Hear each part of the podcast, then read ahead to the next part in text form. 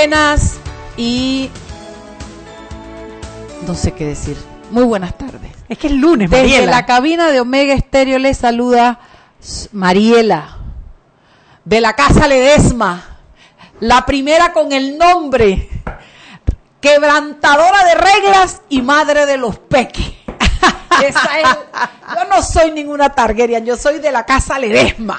Y Yo soy Annette, Ajá. de la casa Planel, Planel. y de la casa Luis. Y de la ca- eh, ¿Cuál es Luis? Primera de su nombre. Ajá. ¿Qué más? Destructora de, De corrupción. de corrupción. Venga, venga. ¿Y madre? Madre de los flores. Madre. ¡Esa! Oye, yo quiero decirte algo, que en este momento, allá en Puerto Armuelles, está mi tío Mario Figueroa oyéndonos. Ay, a la peste. Ese es el hermano de mi papá.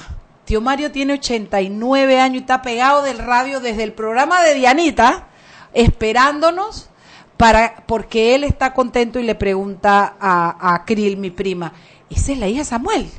¿Esa es la hija de Samuel? sí, tío Mario, soy yo y te mando hasta Puerto Armuelle. Oye, que un abrazo y un beso. Tío, dice que, que te tembló la casa, tío, te tembló Sí. la casa. Sí, dice que se movió la tierra fuerte. En Puerto, pero es que en Puerto es muy caliente, chugui. No, pero digo, normalmente tiembla. Cuando yo vivía en Chiriquí, Sí, eso sí. es todos los veranos, cuando hay 6.1, cambio de tiempo, tiembla. 6.1. Pero yo no había visto esas vistas de los supermercados. con Oye, los- y el puerto del el, el ¿cómo se llama eso? El, el, el- el de, de Puerto Armuelle, el, el, el- ¿cómo se llama El eso? muelle. El muelle de Puerto Armuelle. El Quedó faratadito. Tío Mario, besito, tío. Y a la tía Yola también, su mujer, tía Yola Figueroa. Abrazo para la primera, para todos los primos y saludos hasta Puerto Armuelle. Chugui. Cuéntame. Oye, esto fueron, hoy se juntaron, hoy se juntaron el, el ex y el actual, el ex y el, el, ¿cómo es? El saliente y el entrante. ¿Y dónde dejaron el residuo? Los residuos, bueno, yo no voy a decir. Oye, me Oye, da qué una- bonito. La verdad que teníamos rato que no de veíamos una partes. escena como Oye, esa. de, de país decente, Hombre, coherente, civilizado. Desde, desde Endara Desde no Endara. recibían a un presidente entrante o electo en la, en la presidencia. Es más, desde Endara ni siquiera se entregaba el poder. Simplemente el hombre llegaba como quien Iba por fuera, por entraba la y cocina que, de la casa. Sí, oye. viendo de que re- hagan inventario para ver qué hay. No, es que Hombre, eso es una imagen bonita de Oye, democracia. ese es un siguiente nivel en, en civilidad, en, en educación, en estabilidad para el país. Se lo reconozco a los dos. No, pero sobre todo a Juan A Carlos Juan Varela. Carlos se ganó el chapó, No, Mariela. sí, sí, claro, pero podría haberle tocado a un tipo como Ricardo Martinelli entrante. Me explico, zarrapatroso. Bueno, sí, eh, pero me explico, le sí. tocó un caballero como Le Nito Cortizo. como Nito Entonces Cortizo. los dos lo hicieron muy bien porque se dan cuenta que ambos representan al país, no a sus partidos políticos.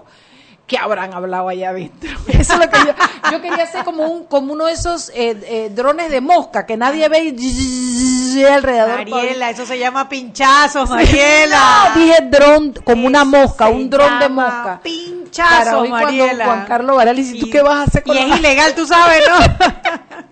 Dije, ¿tú qué vas a hacer con la justicia? bueno, Y otro dijo dije, varias cosas. ¿Cuánto eh, estás dejando en caja, Juan Carlos? ¿El país quedó bien o no quedó bien? No, mentira, estoy inventando locuras, pero debe haber sido una conversación, ¿ah? Claro, ¿no? Me imagino que están organizando el, el, el, el traspaso de cada uno de los ministerios, ¿no? Organizando para ver quién recibe a quién, en dónde. Y tengo cuándo. entendido que el vice de Nito es el que va a encabezar eso y Héctor Alexander. Exactamente, eso la verdad. No conozco a Gaby Carrizo, así que no puedo decir nada de él, pero Héctor Alexander, primera línea. Me encanta ese señor, me encanta. Sí, yo conocí a Gaby Carrizo el otro día y me pareció un muchacho, Sí. sí, entusiasmado. Oye, lo que Gaby Carrizo es un meme con pie, porque donde va le hacen memes, qué vaina más. El tipo ni le han puesto la banda presidencial. Vicepresidencial Mariela, no te vicepresidencial y ya el hombre le hacen memo aquí- meme aquí, meme allá y meme acullá. Bueno, hay que tener estómago eh, elástico y cuerda para reírse de todo lo que le digan a uno, porque cuando uno quiere tirar visita y se encarama en el grillo allá arriba, hay que aguantar lo que le digan. Así es, aquí está la gente del diario La Prensa. ¿Quién nos llama? Buenas tardes, buenas tardes, ¿cómo están? allá? Hola, Henry, ¿cómo estás? Te estoy diciendo que te dieron la permanencia. A ti te están echando el cuadro de que la otra, de que mi amiga Dalia Pichel está trabajando en no sé qué. Papá, te dieron la permanencia. Vive con eso, Con Henry gusto, con Cárdenas. gusto, no se preocupe, por eso lo de menos. ¿Verdad? Claro que Yo estoy sí. feliz, yo estoy feliz que te la hayan dado. También estoy feliz cuando está Dalia. Ponnos al día, Henry Cárdenas. Bueno, ya ustedes adelantaron algo de la noticia del momento, lo que la gente está buscando de la reunión, eh, la primera, el encuentro formal que tuvieron en este periodo de transición el presidente saliente Juan Carlos Varela y eh, el electo Laurentino Cortizo, eh, puntual. se hablaron varios temas de la constituyente, le va a tocar al presidente Cortizo que tiene su un plan de tomar en base lo, de la concertación y hacerlo en dos asambleas y luego eh, sería un referéndum. También se tocó el tema de la caja del Seguro Social, eh, van a estar eh, pendientes de lo que resurja del, informe actuarial, de lo que se tenga en realidad, cómo está la caja del Seguro Social. Hay ya una próxima reunión para el día martes siguiente, el, lo cual sería el tema de seguridad que es muy importante, eh, según lo que han planteado en este primer encuentro, a desarrollar a partir de ahí. El primero sería el tema de seguridad. Bueno, es que realmente yo creo que las, los principales temas para este periodo va a ser primero la caja del Seguro Social, esa es determinante, ¿no? El, el tema de, de, lograr un consenso para ver qué se va a hacer con el Fondo de Invalidez, Vejez y Muerte y después el agua, Mariela. Bueno, Nito dice que el agua. Tú sabes que cuando estos, estos traspasos se hacen, estas visitas, estas entregas, estas cosas, yo me imagino como en Estados Unidos te entregarán el maletín del botón rojo ese que si lo aprietas se acabó, se acabó Winterfell, se acabó todo. King's Landing, peor, que, que, peor que el dragón pero en eh, proporciones incluidas en el resto de los países del mundo, cuando tú traspasas mando, cuando tú estás entregando el poder, yo me imagino que dirán, mira, aquí en Panamá este es el problema que tenemos con la droga, tenemos este foco aquí, este foco allá, mira, aquí estamos, o sea, son las cosas importantes del país a nivel de seguridad, también como habla Henry, eh, sobre todo un país como el nuestro que ocupa una posición geográfica que se presta para muchas cosas, ¿no? No, y recordemos que hay una serie de, de personajes en Punta Coco, en la cárcel de Punta Coco, precisamente por el tema de seguridad, y, y, es un tema que Juan Carlos Varela ha reiterado muchas veces, que esas personas cárcel como la joya o la joyita representan un peligro, para la sociedad. Yo asumo que, siguen organizando sus bandas.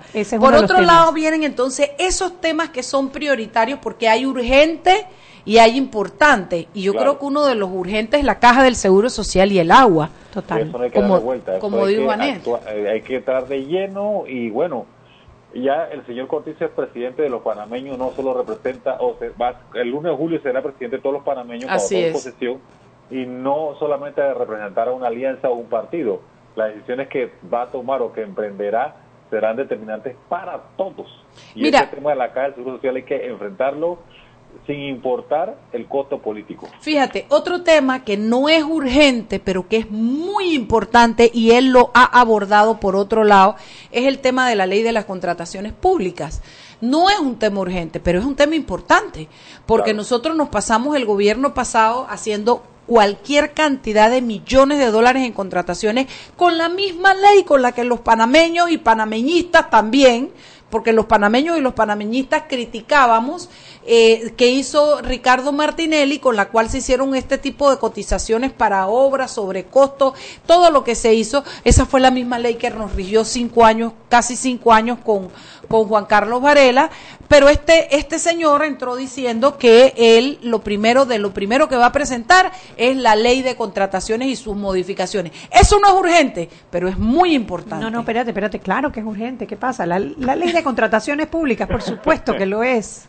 La ley de contrataciones públicas es el hueco, Mariela, por donde se van los millones. Es, muy importante. Acuérdense que este, el nuevo gobierno quiere poner dinero a circular, aparte de pagar a, los proveedores, va a hacer gestiones de nuevas obras y evidentemente eso va a ser importante para crear una base más, una, norma más clara, ¿no? O clara, más clara. Tal cual. sí, no, yo, yo creo, por eso es que no, no coincido con Chubi que, que, es urgente, es, es muy importante, de las cosas muy importantes para combatir la corrupción, que también ha dicho tu presidente Cortizo, que esto va a ser un tema para él de, de trabajo permanente, ¿no? Así es que eh, eh, veamos, ¿no? ¿Qué más hay por allá? Hablemos de otra vaina que no sea el PRD y Cortizo. si se puede, pues si se puede. Pues. Bueno, hoy, hoy en la tarde, en el Tribunal Electoral. Ay, esa te va a gustar. Sí, yo la vi, yo la vi, la impugnación. El candidato a la libre postulación, Eduardo Vázquez, presentó a las 3 de punto eh, se presentó a la sede del Tribunal Electoral en Ancón con al menos sí, acompañado de 50 personas para impugnar la proclamación de la diputada Yanivel Ábrego, que es el CD en el circuito 8-2, que es el, de Capira, en la provincia de Panamá Oeste. Vázquez y su equipo legal aseguran que tienen testimonios y pruebas, abro comillas, testimonios y pruebas de que Ábrego eh, basó su campaña en el clientelismo. Esa sí presentó la denuncia. Recuerden que hay que presentar 25 mil dólares. Meto, centavo a centavo lo recogieron, dicen entre todos, pero eso me parece muy bien porque yo creo que la candidatura de, yo te digo, lo reitero y parezco disco rayado, disco de acetato rayado tres candidaturas sumamente cuestionadas por el pueblo, unas con más razón que con otras, la de Benicio Robinson, la de Yanibel Ábrego y la de Corina Cano. Y la de Benicio no me gusta, pero tengo que aceptar que ganó por medio cociente, que es una cifra redonda que lo, lo ubica en el lugar donde está. Puede ser que a unos no le guste, pero no salieron a votar los que tenían que votar para que eso no pasara. Eh, en cuanto a la de Yanibel Ábrego, yo creo que la candidatura de Yanibel Ábrego ha sido muy cuestionada. A ella la persigue el tema aquel de Mauricio Valenzuela con claramente que fueron a hacer su periodismo investigativo y los atacaron y los carros llenos de cuestiones, con lonas tapadas de lo que se presumía que eran bolsas de comida, reuniones. Parece ser lo que leí por ahí también en las en las noticias que hay 10 corregimientos que la gente allá en ese en ese circuito está impugnando porque que es donde dicen que tenían pruebas y cuestiones de que de que había habido pues clientelismo político para esas elecciones. Y bueno eh, eh, yo creo que a esto me gusta porque este tipo de impugnaciones para mi gusto pone en jaque al sistema y lo obliga a funcionar y lo obliga a operar y a entender nosotros si funciona o no funciona. Claro, y en el caso de Bocas del Toro, lo que escuchamos de las declaraciones que dieron los que quieren impugnar allá también es por lo mismo, también es por las irregularidades eh, en el proceso electoral, más que, más que las actas en sí, el clientelismo, el tema del sobrepasar el límite que tenía para, para las elecciones, para gastar en las elecciones Así que bueno, esperemos para ver si los bocataneños también se animan a poner la denuncia de impugnación. ¿Algo más que son las seis y quince? Bueno, sí, eh, para mañana tenemos una entrevista con el vicepresidente electo Gaby Carrizo. Vaya, vaya. Pregúntale si él, cómo se siente él. Ah, no, pero ya le hicieron la entrevista, estoy boba, yo estoy boba. Oye, ¿sabes que tengo aquí la noticia de que ha muerto eh, la escritora panameña Gloria Guardia, mujer conocida y muy querida, sobre todo en el mundo eh, eh, eh, de las letras, ¿no? Ella es de Venezuela, aquí dice Venezuela, mira, 12 de marzo del 40 en Venezuela. Debe ser que era nacionalizada. Panameño nicaragüense era, dice. Bueno. Cuyas obras han recibido. Bueno, a su familia, la verdad es que cuando este tipo de gente se va, yo creo que se, se apunta una nueva estrella en el, en el, en el, en el universo porque son luminarias, ¿no? Eh, más sentido pésame a, la familia de doña Gloria Guardia. Entonces, Henry, nos vemos, nos escuchamos mañana. Con el favor de Dios. Abrazo. Vámonos al cambio. Seguimos sazonando su tranque. Sal y pimienta. Con Mariela Ledesma y Annette Planels. Ya regresamos. Siempre existe la inquietud de cuál es el mejor lugar para cuidar su patrimonio. En Banco Aliado tenemos la respuesta presentamos el nuevo plazo fijo Legacy, porque creemos en el valor del ahorro, la conservación y rendimiento de su capital y el fortalecimiento de su patrimonio. Banco Aliado, vamos en una sola dirección, la correcta. ¿Quieres más data? Recibe ilimitada de Claro en un Pim Pum Plan postpago de 30 balboas para que la compartas con quien quieras en 3G y 4G LTE. Además, tu plan incluye minutos para llamar a 32 países sin pagar más. ¡Claro! La red más rápida de Panamá. Promoción válida del 1 de mayo al 30 de junio del 2019. Plan postpago de 30 balboas con data ilimitada en ambas bandas 4G, LTE y 3G y comparte 5 GB mensuales. Plan cuenta con minutos ilimitados de claro a claro, 250 minutos a otros operadores y 200 SMS UNET. La bolsa de minutos a otros operadores puede ser utilizada para llamar a 32 países. Los excedentes en llamadas a dichos destinos se cobrarán a 12 centavos el minuto y a 8 centavos a otros operadores o fijo. SMS UNET a 5 centavos y OFNET a 7 centavos. Incluye roaming sin fronteras. No aplica con otras promociones. Visita www.claro.com.pa. Si elegiste el mejor vehículo para ti, tu familia o tu trabajo, deberías hacer lo mismo con el lubricante. Ahora Terpel te ofrece una nueva familia de lubricantes de última generación, desarrollados con tecnología americana para proteger y evitar el desgaste en cada tipo de vehículo, pero inspirados en un motor más importante que el que mueve tu auto. Máxima protección y mayor rendimiento para el motor que mueve tu vida. Nuevos lubricantes Terpel. Joven, ayúdeme. Me dijeron que por aquí hay un lugar donde puede encontrar silla de rueda, andadera y eso. Casualmente vengo de ahí. La casa del médico es el lugar donde compro todo lo que necesito si de salud se trata. Y la gran mayoría de los médicos compramos ahí. Joven, ¿y cómo están los precios? Excelente, los precios justos y tienen también equipos para alquilar. La casa del médico, sillas de rueda de todo tipo y tamaño, andaderas, muletas, camas hospitalarias y todo lo que necesita el profesional de la salud para beneficio del paciente. Ubicados en Panamá, calle Justo Orsemena y en Chiriquí, Plaza Luar, local 1 a un costado del Hotel Ciudad de David, la casa del médico. Contáctanos al 207-6300 en Panamá o al 787-0028 en David y síguenos en nuestras redes sociales de Instagram y Facebook. Y recuerden que en la casa del médico usted puede encontrar el glucómetro VivaCheck con un amplio rango de hematocrito de 0 a 70% capaz de evaluar recién nacidos, mujeres embarazadas, pacientes con anemia y otros. 900 memorias con fecha y hora, 5 segundos de tiempo de respuesta, puerto USB para transferencia de datos. Incluye 10 tiras de prueba. Glucómetro VivaCheck. De venta en la casa del médico Justo Arosemena y en David Chiriquí.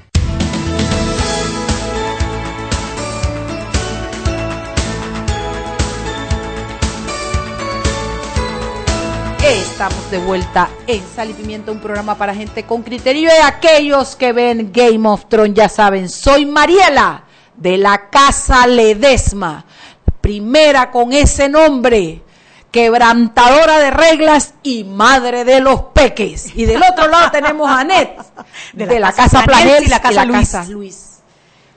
¿Cómo era? ¿Cómo era? Primera de su nombre. Sí, quebrantadora de la corrupción. Así mismo. Y madre de los flores. y madre de los flores. y ninguna tiene dragón. Tú tienes tu perro y yo tengo el mío, así Oye, que eso será lo que tenemos. Irma ahí, es verdad. ¿Tú te imaginabas King's Landing tan grande? No, yo pensaba que eso era después que tumbabas la muralla estaba ahí mismo el Me palacio. encantó el último meme que pusieron, el que pusiste tú en el grupo. Ay, que si hubieran sido los tres dragones. Menos mal nada más era un dragón si fueran tres, tres Me dragones que la televisor. televisor. el cuarto y todo. No vamos a hacer spoiler para los que no han visto el episodio de ayer, pero estaba Ya bueno. lo hicimos el spoiler, ¿Ya? Mariela. Hombre, Hombre. véalo a tiempo. o sea, Véalo, sí, sí. ¿Quién lo manda no verlo? ¿Quién vea. lo manda no Yo llegué de Punta. Chame a conectarme de una vez. La Bueno. verdad que estuvo muy bueno. El, el, eh, el, la, la trama, hombre. La gente Sí. se queja de que es que Daenerys se vuelve mala y no hablando cuando los malos se vuelven buenos. Tú estabas hablando de un libro, es que yo creo que la gente, ayer cuando yo lo veía, yo lo veía tan clarito, la gente cuando llega al poder, hay cosas que le ocurren y, y, y- y viene a cuento porque el invitado que tenemos hoy conoce el poder por dentro y yo creo que podemos hablar con él, pero la gente cuando está en el poder comienza a desarrollar algunas taras, digo yo, que son como ese miedo a que te tumben, a la traición, ese miedo a la confrontación con el pueblo, ese miedo a que te a que alguien esté haciendo y te lo achaquen a ti o que tú estés haciendo algo. Mira, ese miedo a O que te ay, omnipotente, omnipotente, también. o ese o esa o esa omnipotencia que esa soberbia que no te deja que nadie te critique hay varias taras que yo veo como alrededor del poder que yo no sé si suben con ellas o las adquieren allá aunque dice gente que el poder eh, no te no te corrompe sino que te desenmascara Yo me imagino que te exponencia tus, tus, tus temas, ¿no? Oye, pero la todos, hasta que todos, se le ¿no? prendieron los ojos, parecía que tuviera el dragón en los ojos cuando fue nada, no hubo campana. No voy a hacer más spoiler, vaya y escuche su programa, pero estuvo muy, Muy bueno. bueno, el bueno, y ya el otro domingo se, se ac- El acabó. otro que acabó, el otro ya. ¿Y ahora qué vamos a ver, Mariel? Yo no sé, yo voy por el capítulo 1 de nuevo, así que hay material para verlo dos y tres veces. Oye, yo quiero que tú presentes a nuestro invitado que viene de la Deep Throat, de la garganta profunda misma. Hombre, a ver. Además, amigo nuestro, querido, en la buena y después que salió de lo que la gente creía que era la buena, ¿no? Porque ahora es que yo creo que está en la Ahora buena. que está en la buena. Este es un ejemplo de cuando sales te va mejor. Hombre, tenemos aquí a Manuel Domínguez, ex secretario de Comunicaciones del gobierno de Juan Carlos Varela, pero ahora, además, ahora gerente de Llorente y Cuenca, que ahora ya no es Llorente y Cuenca, sino JIC. JIC, JIC, como Ah, quieras llamarlo. Jic, suena como más chic. Suena más chic, Suena suena más chic. from New York, una cosa así. Más a los tiempos, más a los tiempos. Más a los tiempos. Bueno, y, y JIC. De Llorente y Cuenca nos confundían con despacho de abogado. Ah, claro, y claro. suena más, más modernoso, ¿no? Llorente y Ledesma, ¿no? Son- Sonaba así. Sí, sí, sí. Llorente y Llorente Ledesma. y asociados. Flanel si le desma, ¿no te suena, Mariela? Planels y Ledesma. Eh, ¿Cómo que se llama? Eh, ¿Low qué? ¿Cómo que es la cosa? Low, ¿qué? Low carb. No, hombre, ahí dice algo. Ay, se me acaba. Ay, no me hagas caso que estoy jodida, estoy jodida. Lawyer, lawyer. No me acuerdo. Oye, ¿qué? At law. At law. Eh, Eso, eso, eso, eso, eso, eso. eso. No sé. Estoy absolutamente en Game of Thrones. No me saquen de ahí. Oye, regresamos a la casa Ledesma. Sí, sí, sí. Bueno, a ver, Manuel es ahora gerente de Llorente y Cuenca. y Yo he visto que has estado tuiteando eh, información sobre las elecciones, ¿no? Y bueno, eh, con toda tu experiencia, tanto en el sector privado, en la autoridad del canal, en el gobierno y ahora en, en el corporativo, en el sector corporativo, creo que es la, con la firma más grande que hay de comunicaciones a nivel latinoamericano. Correcto. ¿Y tú estás de gerente ahí? Que A no la es- orden. No es poca cosa, papá. Comienza a mandar clientes que a la orden de que manda clientes. Ha- hablemos, hablemos. Tú no has oído los domingos en la lotería, mamá, manda caballo que voy a pie. Bueno, eso mismo. Hablemos. Cosas, cosas para ganar ahí. Bueno, y lo, lo llamamos un- para que nos ayudase un poquito a entender qué es lo que le depara al próximo gobierno, visto desde la óptica, bueno, de, de una persona que estuvo dentro de- del, del poder o del gobierno y ahora ve las cosas desde la barrera, ¿no? ¿Qué, ¿Cuáles son las, eh, los principales retos que tiene el gobierno de Nito Cortizo? Muchas gracias, eh, Maridanet. La verdad, contento de regresar aquí. Y vine también cuando era funcionario. así Sí, que sí, siempre, sí, me, siempre me han tratado muy bien. Así que Te queremos, papi, siempre lo gracias sabes. ellos también. Permítame unirme a- al pesar de, de- Mariela con la muerte de Gloria Guardia, que es una de nuestras grandes novelistas. Para quienes nos gusta la literatura, y yo soy uno de ellos, recomiendo a, a los oyentes leer la trilogía de Mar Amargo, que es una trilogía que escribió Gloria Guardia sobre la- las épocas más interesantes de la política panameña desde el inicio de República hasta mitad del siglo pasado. Yo creo que leer esas novelas nos va a indicar, nos va a dar un buen atisbo de cómo siguió Panamá y cómo estamos hoy incluso. ¿ah? Es que Yo creo que, la sí. historia se repite. Sí, la historia se repite y, y son novelas súper interesantes, la verdad que uno, uno, uno las vive. Yo, yo le, tuve la suerte hace algunos años de leer, le- leer la, la trilogía y la verdad que considero un gran recuerdo, así que a sus familiares eh, también mis condolencias. Gloria Eh, Guardia. Gloria Guardia, una gran novelista, y de- gran novelista latinoamericana, no solo panameña. ¿eh? Eh, ella está considerada eh, una de las grandes novelistas latinoamericanas eh, de, de- de los últimos 50 años. Así que las letras panameñas y regionales están de luto. Yo creo que, que co- como, como dices, como planteaban ustedes más temprano, pareciera que los retos que tiene por delante el presidente Cortizo tienen que ver con, con aquellas cosas que no podemos comprar, ¿no? Eh, Yo creo que cuando hablamos de retos de metro y retos de carretera y retos de, de- de- de infraestructura, son un retos que tú de alguna u otra manera puedes ponerle Te un precio. planificas y te planificas. Pero los retos más difíciles son los, los políticamente hablando son los retos intangibles, ¿no? Educación, eh, institucionalidad, eh, temas de contratación, eh, eh, asuntos de, de- de gobernabilidad. O sea, esos son los temas más difíciles. A veces políticamente no son tan productivos, por eso que también los políticos a veces se retraen de entrar en esa dinámica porque el, el- el- el- el público no, no reconoce a veces suficiente el esfuerzo que demanda una reforma al seguro, el trauma que genera y lo que se ve eh, no pareciera eh, eh, eh, conducente a hacer el esfuerzo de lo que necesita hacerse. Bueno, un ejemplo en el gobierno de Martín Torrijos, cuando hicieron la reforma del seguro, lo queríamos guindar, o sea, del primer palo que hubiese. Entonces, eh, eh, todo el mundo se Sí, pone hay muy... reformas que se reconocen a- se- a- a- a- a- a muy, a muy largo plazo. Y yo sí, creo que, después. de nuevo, yo creo que los gobiernos, eh, solemos los panameños comenzar a analizar los gobiernos que terminan después de un par de años, ¿no? Como que eh, cuando termina uno, eh, todos terminamos bravos, pero ah, después de unos años ya uno como que termina dándole cierto crédito a ciertas cosas que, se hicieron o no. Pero yo creo que los retos principales van a estar por allí. Eh, creo que también hay un reto de tratar de eh, volver a ciertos ritos saludables que tenía la democracia nuestra. Lo que vimos hoy, por ejemplo, me pareció tremendamente bueno, una transición ordenada, que los que el que venga encuentre los contratos y los papeles, o sea, estamos hablando de que ese- el gobierno no es el que estaba ahí, eso, eso nos pertenece a todos y, y es el, el colmo que nos hayamos acostumbrado a que el nuevo presidente no hacía transición. O sea, eso es como No, y que una le- barbaridad. Le robaban los papeles, los ocultaban, Sí, sí, que sí, para sí. que se revolcaran y vieran cómo daban con las cifras y le enredaban todo. Ah, Y, y eh, creo que debe ser una, una nueva exigencia de todos. Yo creo que no le podemos permitir a ningún presidente que no haga transición. Eso, es- Claro. eso es inadmisible. Eso es como Sí. si uno lo, lo sacan de un trabajo y tiene que dejar sus cosas ordenadas ahí para el próximo que venga. ¿no? Así que yo creo que nos acostumbramos a ese tipo de ritos son buenos también.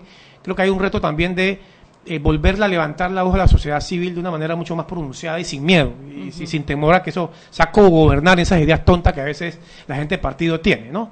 Eh, yo creo que, que, que e- eso venía como en una buena dinámica y creo que se interrumpió hace algunos años. Eh, eh, un ejemplo les pongo, por ejemplo, en el sector medioambiental.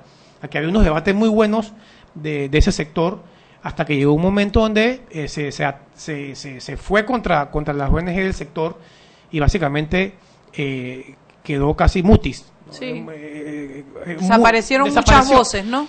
Lo otro es el tema de los debates y lo- y los espacios de discusión, que por, por ejemplo siempre menciono a, a mi profesor Raúl Leis, que era digamos un, un referente en ese tipo de debate. Yo, yo siempre digo que, que si uno se pone a pensar cómo logramos el, título constitucional del canal, lo que eso costó hacer, cómo, ¿qué pasaría si lo hiciéramos hoy día? ¿no? Eh, eh, ¿Sería por likes o por, tu- o por tweet? Pero eh, to- to- toma esfuerzo a hacer consenso y toma esfuerzo a abrirse a que la sociedad opine. Yo creo que hay un reto de este gobierno. Me parece que el presidente Cortizo tiene el talante, por lo menos inicialmente, de que va a ser una persona que va a abrir un poco esos espacios de discusión. El tema del seguro social, el tema de la educación, son temas que el gobierno no puede hacer solo.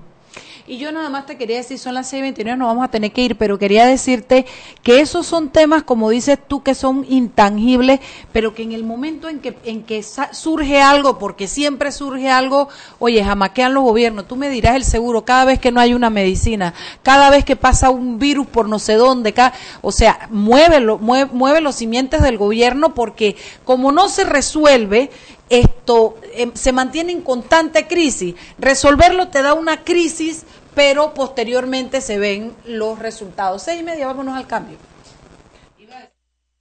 Seguimos sazonando su tranque. Sal y pimienta. Con Mariela Ledesma y Annette Planels. Ya regresamos. Si elegiste el mejor vehículo para ti, tu familia o tu trabajo, deberías hacer lo mismo con el lubricante. Ahora Terpel te ofrece una nueva familia de lubricantes de última generación, desarrollados con tecnología americana para proteger y evitar el desgaste en cada tipo de vehículo, pero inspirados en un motor más importante que el que mueve tu auto.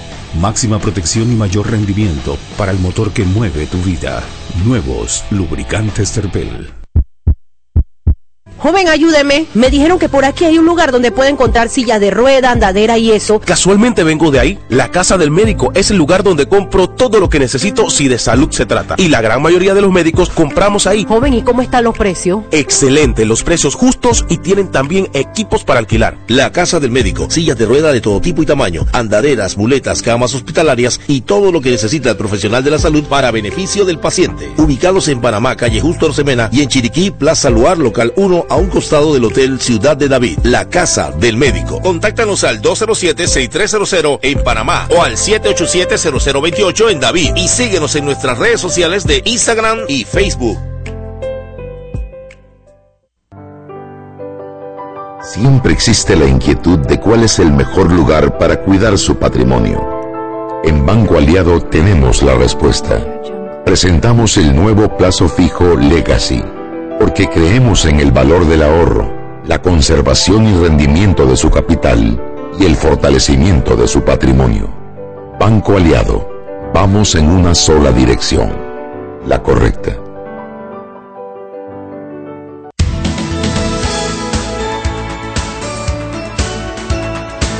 Sal y pimienta por la cadena nacional simultánea Omega Estéreo y comparte tu data en un Pim Pum Plan postpago de Claro de 25 balboas porque tienes 15 gigas y redes ilimitadas que puedes usar en 3G y LTE. Claro, y mucha atención porque Clínica Estética Carvajal en este mes de mayo trae promociones en sus tratamientos de medicina estética. Si desea lucir un rostro más joven y sin arrugas, los hilos premium son los indicados al precio regular. El precio regular de cuatro hilos es de 440 dólares. Solo por este mes de mayo les quedan en 370 dólares. También en tratamientos estéticos de rostro traemos el peeling vitamina C con un 15% de descuento. Aprovecha los tratamientos corporales como lo es el magnífico tensor de cuerpo, el cual tiene el 20% de descuento. Aprovecha nuestras promociones en todo este mes de mayo. Puedes contactarnos para cita o para mayor información en San Francisco, Clínica Estética Carvajal 209-4284, 209-4284 y en Marbella el 263-8134, 263-8134 de Clínica Estética Carvajal.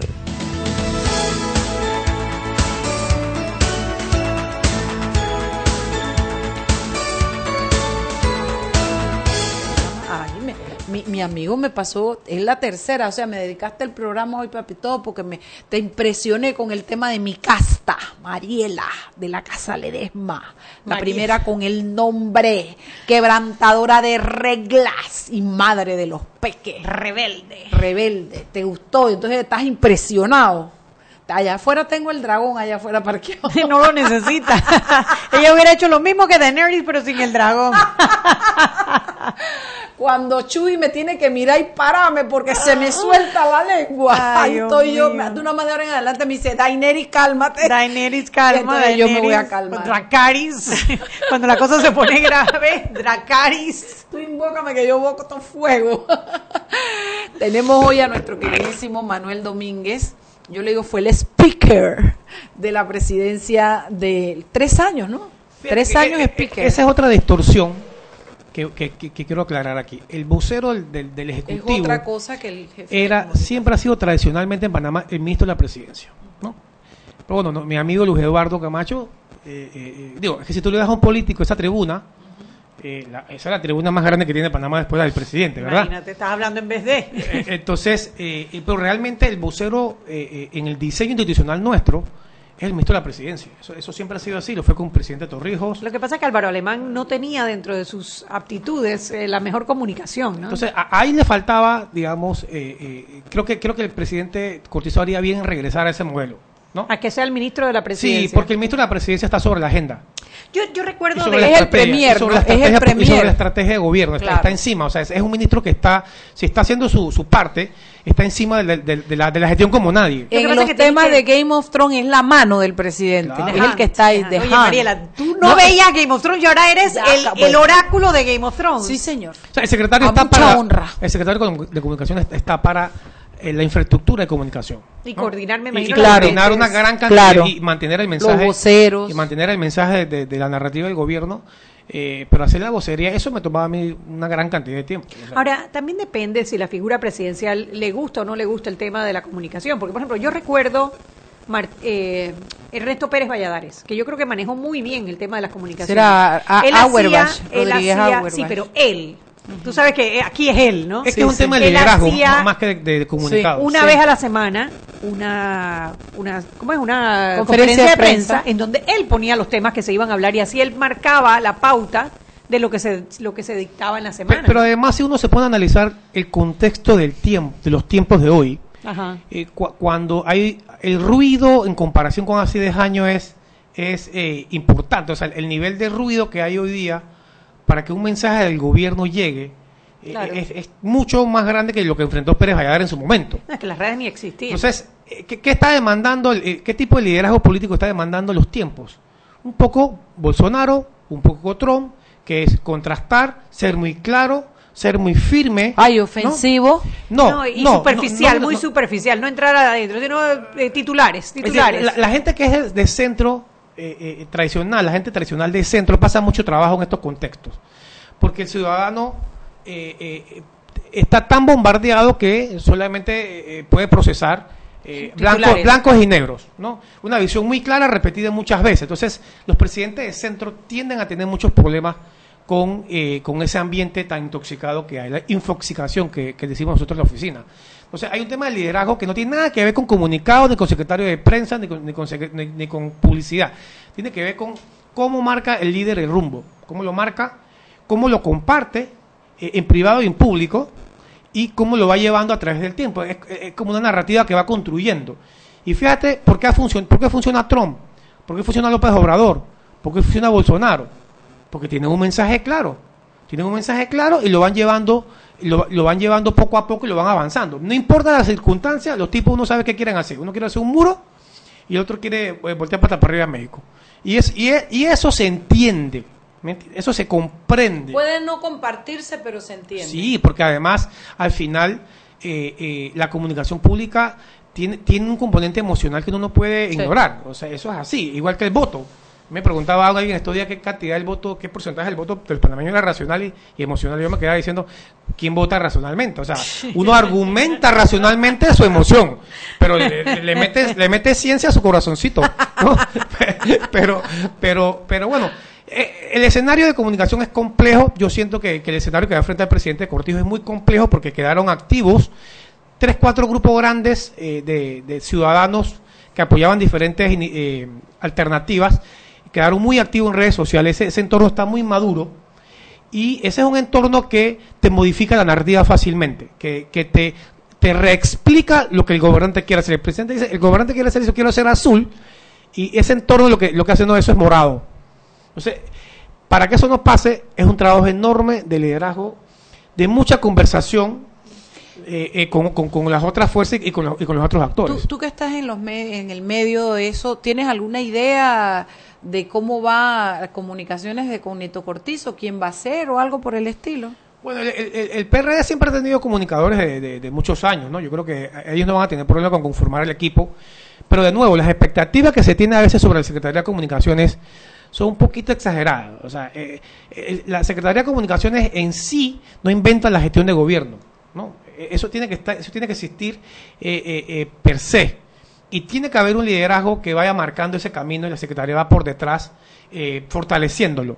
Pero de nuevo, son tiempos muy complejos para la gestión de gobierno porque además en, en, este, en este escenario donde hay tanto ataque, tanto ataque visceral, tanta mentira, el gobierno al final es muy débil para defenderse de eso.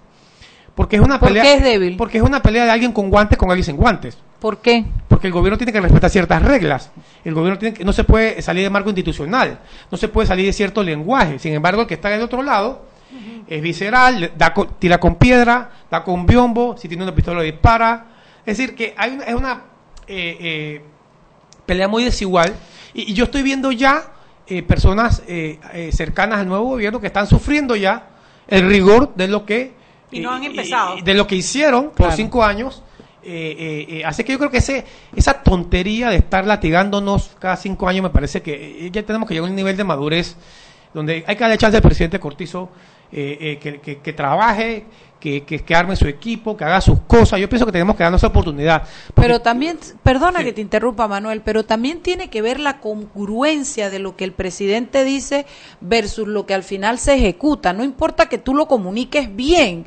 Si el propio presidente o líder, como tú le llamas, no cumple sus promesas, comunica una cosa y termina siendo otra, dice una cosa y después la desdice. O sea, si el propio, si el propio líder no, no es congruente con la comunicación, no importa que tengas al mejor equipo de prensa en comunicación o al mejor speaker en, en, en, en el ministerio de, de, bueno, de, volve, de volvemos al tema de la gestión. O sea, la comunicación existe en función de la gestión, ¿no? Y como dices tú, si, si el líder no cumple la gestión, eh, puede tener, eh, como, como tuvo en su momento el presidente Martinelli, mucha comunicación, muchísima plata en comunicación, pero la gente no se lo creyó, o se creyó una parte. Así es que sí, sin duda alguna, si, si, la, si el líder no cumple lo que promete, dice ay, ACB, sin duda alguna no hay manera de que nadie pueda rescatar eso, el ciudadano se lo va a exigir, pero yo me refiero más a darnos cierto, cierto espacio a que eh, pasen cosas, a que, se, a que se hagan cosas y no entrar en, en, en un automático descalificación que pareciera que eh, creo que el tema de las redes sociales está muy tomado con eso, una descalificación automática y esta tontería de que tú, tú contra mí, eh, eh, amigos contra enemigos, yo creo que ambos, ambos líderes nos demostraron hoy que eso puede ser superado. Yo creo que, yo creo que... hay algo que me gustaría preguntarte porque tú estuviste ahí. ¿Qué porcentaje de lo que tú comunicas como mensajero del gobierno recae sobre los hombros del director de comunicación? Mira, el director de comunicación tiene una labor fundamentalmente de estrategia y de, y de logística de comunicaciones, ¿no? Pero el mensaje grande lo lleva el presidente. El presidente es el que va marcando el camino grande. Ajá. Lo que va haciendo el director de comunicaciones es poniéndole sentido a eso y, y, y reexplicándolo, pero el mensaje grande lo pone el director de comunicaciones. Eso, eso siempre ha sido así. Nunca nadie te achacó las cosas que salían mal, Todo que el no tiempo. se Es que, decían. mira, Tú uno- cargas mira, con una cuando- parte de Cuando eso. uno estudia comunicación, uno, uno, uno estudia para dos cosas. Para hacer comunicación y para tener la culpa. E- Eso es un clásico. Sabe- por- se sabe que eres el mensajero y que te van a porque atacar. además la gente tiende a confundir, eh, como es una, es una humanidad, es una carrera de, de- de la humanística, la gente que, que está en medios tiendan a creer que sabe. Entonces, eso, es- eso es muy natural, que todo el mundo le ponga problemas de comunicación a todo. Eso es, eso es parte del trabajo. El que está en este negocio sabe que eso es así, ¿no? Y sabe que tiene que manejarlo. Eh, pero si hay, una, si hay un proyecto que no se dio, como dices tú, o que no, no se ejecutó correctamente, de repente lo vas a ver expresado en los medios de comunicación, pero no lo convierte en un problema de comunicación, es un problema de gestión. Ahora, esto pasa así en las empresas. Sí, pero cómo manejas tú que no se haya cumplido también es importante. Claro, esto pasa en las empresas, esto pasa en la casa nuestra, esto pasa en los gobiernos. eh, y, y de nuevo, el, el ambiente que está enfrentando los gobiernos es un ambiente muy complicado, muy complicado. Eh, ese es un trabajo que va a hacer, le deseo toda la suerte a que lo, a que lo vaya a hacer, porque es un trabajo muy, muy duro, porque de nuevo, estás en una franca desventaja como gobierno, porque tienes unos límites, sin embargo, el que está del otro lado no tiene límites. ¿Qué tanto co- cooperan o no los medios de comunicación? Mucho, yo creo que si uno tiene una relación aceitada, si, si, si pueden tener acceso a- a- líder, a los líderes del, del gobierno, eso es clave, ¿no? Eh, Es clave, eh, pero hay que entender también que cada vez es menos importante en relación con antes, ¿no? Eh, eh, antes la relación con los medios era el 100% de- del trabajo de, de- de la Secretaría de Comunicaciones, pero eso con el tiempo ha ido eh, mutando hacia, se ha ido democratizando esa jerarquía de la información que, que, había hace 10 años, 15 años. Yo creo que ahora hay mucho más público que atender, hay mucho más intereses que atender. O sea, cada organización ahora tiene su propia capacidad de convertirse en un medio de comunicación. Eso es la verdad. Eh, o sea, tú, tú agarras cuatro herramientas y te conviertes en un medio de comunicación del mismo tamaño de cualquiera. Entonces, en el tema de los medios es un tema de, de- de- de cercanía, de, de- de colaboración, pero también entender que tienes un trabajo que hacer. O sea, no hay que confundir colaboración con connivencia ni con, ni con complicidad. Simplemente, hay que, yo eso siempre lo tuve muy claro y por eso que mis relaciones con, con- con los diferentes medios de comunicación fueron muy buenas siempre. Porque cuando reclamaba algo, lo reclamaba desde la profesionalidad, ¿no? Nun- Nunca desde... Era de- personalismo. No, no, no, no, no. Era, era así. 6 y 45, vámonos al cambio. De regreso seguimos conversando con Manuel Domínguez. Seguimos sazonando su tranque. Sal y pimienta. Con Mariela Ledesma y Annette Planels. Ya regresamos. ¿Quieres más data? Recibe ilimitada de Claro en un Pim Pum Plan postpago de 30 balboas para que la compartas con quien quieras en 3G y 4G LTE. Además, tu plan incluye minutos para llamar a 32 países sin pagar más. ¡Claro! La red más rápida de Panamá. Promoción válida del 1 de mayo al 30 de junio del 2019. Plan postpago de 30 balboas con data ilimitada en ambas bandas 4G LTE y 3G y comparte 5 GB mensuales. Plan cuenta con minutos ilimitados de Claro a Claro, 250 minutos a otros operadores y 200 SMS UNET. La bolsa de minutos a otros operadores puede ser utilizada para llamar a 32 países. Los excedentes en llamadas a dichos destinos se cobrarán a 12 centavos el minuto y a 8 centavos a otros operadores o fijo. SMS UNET a 5 centavos y OFNET a 7 centavos. Incluye roaming sin fronteras. No aplica con otras promociones. Visita www.claro.com.pa. Si elegiste el mejor vehículo para ti, tu familia o tu trabajo, deberías hacer lo mismo con el lubricante. Ahora Terpel te ofrece una nueva familia de lubricantes de última generación, desarrollados con tecnología americana para proteger y evitar el desgaste en cada tipo de vehículo, pero inspirados en un motor más importante que el que mueve tu auto. Máxima protección y mayor rendimiento para el motor que mueve tu vida. Nuevos lubricantes Terpel.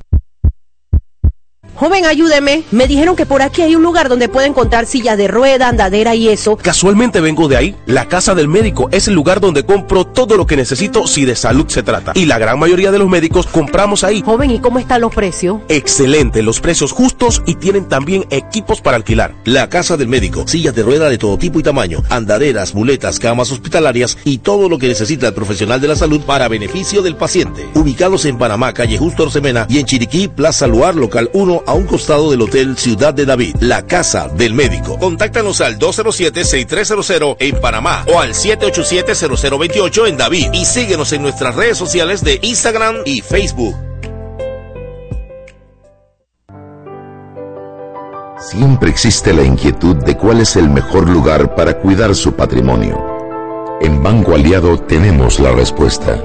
Presentamos el nuevo plazo fijo Legacy, porque creemos en el valor del ahorro, la conservación y rendimiento de su capital y el fortalecimiento de su patrimonio.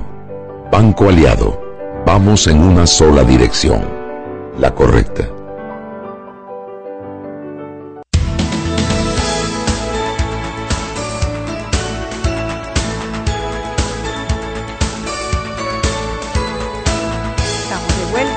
Sal y Pimienta, un programa para gente con criterio, Mariela. Con criterio, busca que te destruya el reino y no joda. Dale. Oye, esta mujer hay que buscarle la próxima. Oficio. No, no, no, la próxima serie Ahora, tiene si que ser te- como, como Alicia en el País de las Maravillas o algo más bonito, Blancanieves. un enfoque político. ¿Cómo se llama? Que me tiene increíble. No, no parece que yo fuera capaz de ver eso, María Magdalena. ¿De verdad? Sí. Que las mujeres en la religión. No se, no se te nota. No, no, es un enfoque de, de- Lo que me ha hecho entender a mí es el fenómeno político de la época de Jesús, cómo él entra, a qué entra, cómo se confunden las cosas. Ya la parte histórica después de la religión y todo son otras cosas, sino todo lo que se cocinaba alrededor. Entonces, ¿sabes qué libro lo- La lo- pelea lo- de lo los con- hebreos con los romanos, esa cosa era importante. Tú sabes qué novela lo, recoge muy bien, bien interesante, El caballo de Troya. Ah, yo lo leí, claro que sí. Pero el caballo de Troya... bien. Digo, es ficción, Eso obviamente. tiene- Pero igual, el análisis que hace de la parte política del Y- momento y es esta- interesantísimo. Esto tiene unas buenas, son unos actores colombianos, yo creo que eso debe haber sido una novela, pero eh, eh, con muy buena caracterización, muy buena caracterización. Y, y al final yo no sé por qué desde que me enfoqué, me enfoqué como desde el espacio político, entender lo que pasaba, ¿no? Creo que se te, te vas a volver. Y eso me gusta. Una sí. serie que vas a poder ver ya pronto es la segunda, la segunda, la segunda temporada del Mecanismo. Ah, ya está, ya está, ya la publicaron, sí. Tú sabes que yo no he visto la primera. Está Sí, muy buena. está ¿Tú muy sabes por qué? Porque- interesante. sí, porque yo siento como que cuando yo me sé el final no me gusta. Está interesante la concepción, ¿no? Cómo se, Sí. crea, cómo se crea. Sí, sí, sí, cómo se crea el mecanismo, precisamente. claro. Porque uno habla de lavallato, que es un lavaauto. ¿Qué tiene que ver lavaauto con Odebrecht? es lo que te van hilando y Cómo nace una cosa por una cosa y termina en otra. Qué bien. Pero voy, no te voy voy- voy- spoilear. voy a Yo de Game of Thrones no sé nada, así que pues... pues, Pues Hombre, entra, te estás papá, perdiendo vas a una gran yo, parte de la- de la vida, renegando, ¿no, entré renegando y Peleó "Porquería no conmigo, sirve". por eso te digo, ahora es el oráculo de Game of el Thrones. ¡A honra! El nivel de fidelidad de la gente con esa serie es impresionante. Es que el- cuando una vez que te atrapa la novela, porque o sea, la cantidad de, de caracteres no es tan fácil. Las primeras, las primeras, eh, los primeros episodios no te atrapan de una vez. El domingo No es el último una vez. episodio y yo toda la otra semana me voy a vestir de negro. Oye, terminemos. Don Manuel Domínguez, hay, hay todavía rato para el programa, un ratito. Hay cosas que me preocupan. Sí, ya vimos el agua, el seguro social, la ley de, de- de contrataciones públicas, todo lo que es urgente, importante, primario, no sé qué. Pero, pero tiene que haber otras cosas que son retos. Yo no digo que menores, pero retos más puntuales. dentro de- Importante, te menciono Claro. uno que creo que es fundamental. La calidad en la provisión de los servicios públicos. Yo creo que Explícate. la, la, la, la calidad que el ciudadano encuentra en el seguro social, en los hospitales públicos, eh, en la autoridad del tránsito, eh, menciona la, la- la entidad que quiera. Eh, se ha quedado eh, en los 80. Yo creo que uno entra a una entidad ahora y parece que estuviera haciendo un viaje al pasado. Pero sin embargo, sea un centro comercial, es el viaje al futuro. Entonces, es el, el mismo ciudadano que está usando los dos servicios eh, que cuando va al servicio del Estado eh, es muy, muy, deja mucho que decir. Yo creo que ahí hay un enorme reto. ¿Cómo hacemos que ese montón de plata que metemos en salud Realmente eh, se vea. ya no el tema de tener el centro de salud parado ahí con un techo, no, no, no, no. Que funcione, que tenga medicina, igual en las escuelas. Cuando uno ve la inversión nuestra en escuelas es enorme, eh, en, en- en- en tableros, en sillas, pero ¿dónde está el tema de la calidad? Entonces, eso es como crecer y hacernos adultos, porque yo repito, mientras podamos comprar las cosas, eh, eh, hacer escuelas, licitamos y hacemos 300 escuelas, pero ¿qué pasa con esas escuelas dos años después? Entonces, va- vamos al tema de calidad, que es, es lo que el ciudadano tiene que ver todos los días. A lo mejor los que tenemos eh, más suerte no tenemos que enfrentar eso. Mira, que me llamó la atención que en el plan de gobierno de Nito Cortizo está la implementación de un sistema de evaluación de desempeño de la gestión gubernamental, justamente alineado a lo que estás a lo que estás Eh, diciendo. Eso ¿no? va a ser clave porque si, un, si lo que no se mide no, no existe, lo que no se mide no aprecia. no lo que puedes lo que- mejorar, ¿no? O sea, el tema del el IDAM, por ejemplo, ¿no? Eh, y, y- y ojo, que, que este es un tema de, de- de- de doble responsabilidad y, y creo que en la campaña presidencial una palabra que no vimos fue responsabilidad. O sea, nadie está hablando de la resp- responsabilidad del ciudadano, que también eso pareciera que no está no está como en el mapa. O sea, la- el- Claro.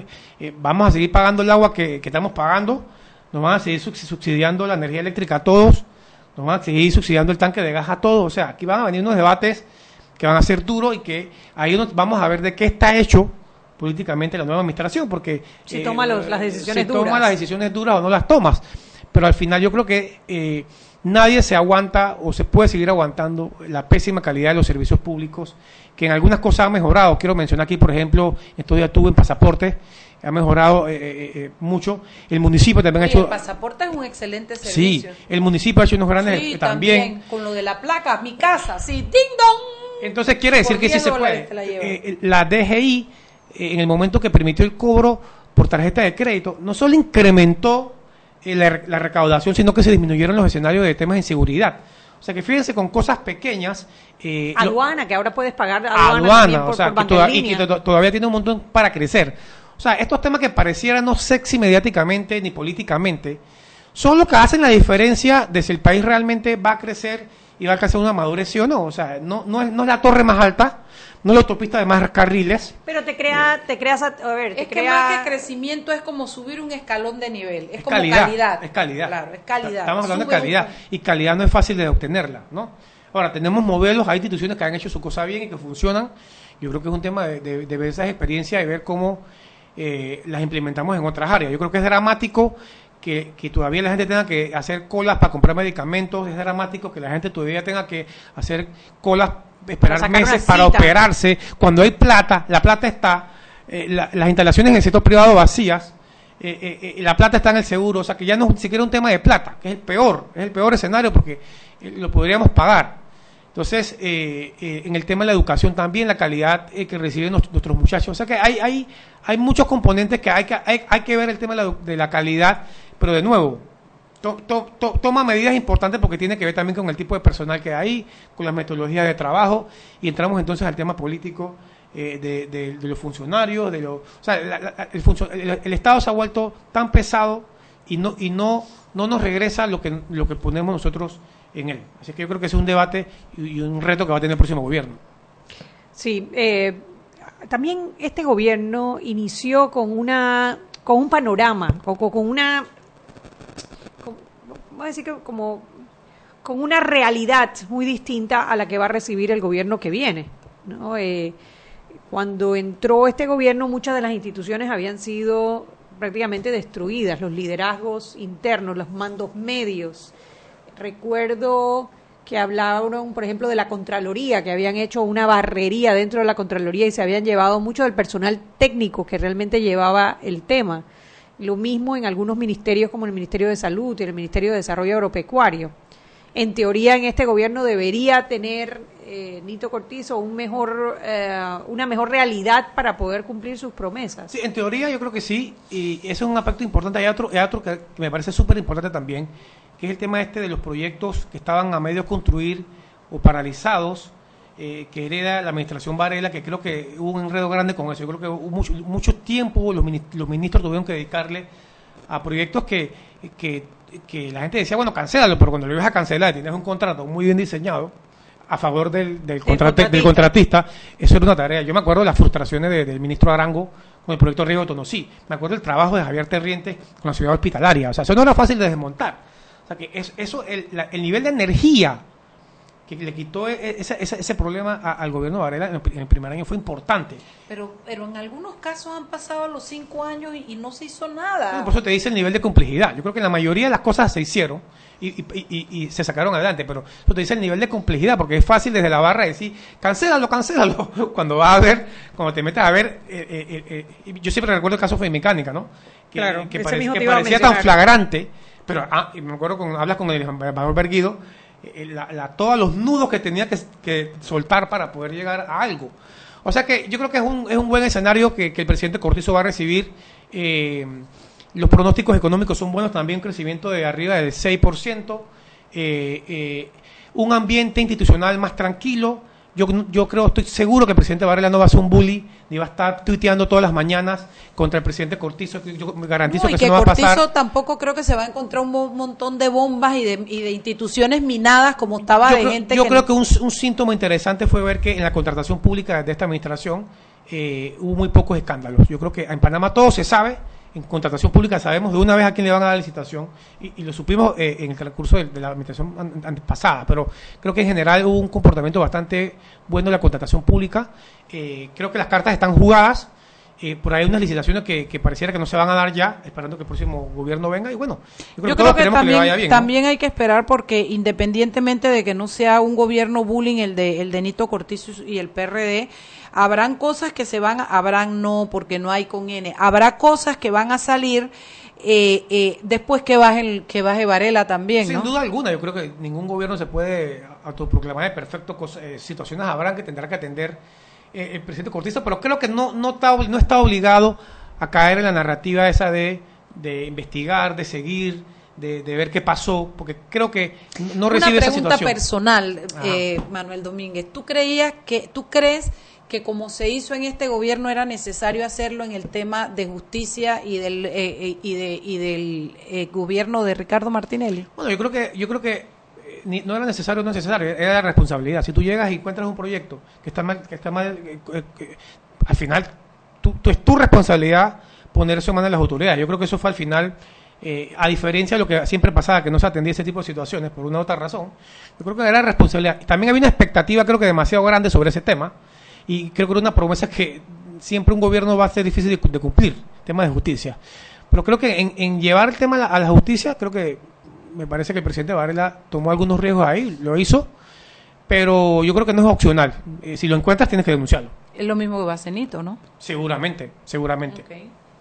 Bueno, son las 6:59, eh, lo podemos tener más de- más más más Con, con mucho gusto aquí estuvimos analizando la, la- la recta final de la campaña y aquí vamos a estar analizando la gestión del gobierno. Dale, gracias por venir, Manuel. Saludos en la casa a la Gracias a familia. ustedes. A, usted que nos escuchó, la Chugui y yo hemos tenido un lunes medio perezoso, pero sabroso. Mañana tenemos a Jessica Applewhite. ah, la de la embajada. No, no, ¿cuál no, es no. Deja Jessica? que tú conozcas ese personaje. Que Ay, la de Colón, la abogada. Sí, no, sí. no es abogada. Que- ah, yo pensé es que era- coach de liderazgo. Ah, bueno, ¿y, Y qué vamos tema a hablar vamos de a eso, hablar? de coach de liderazgo, exactamente. bueno, salimos Para empoderadas un de poquito, aquí. Un poquito para cambiar el tema político, Sí, ¿no sí, te parece, sí, sí, Mariela? sí, ya hay que ir saliendo esto, ya, ya, ya pasó. Siete de la noche, vámonos. Chao, chao. Hemos presentado Sal y Pimienta. Con Mariela Ledesma y Annette Planels. Sal y Pimienta. Presentado gracias a Banco Aliado.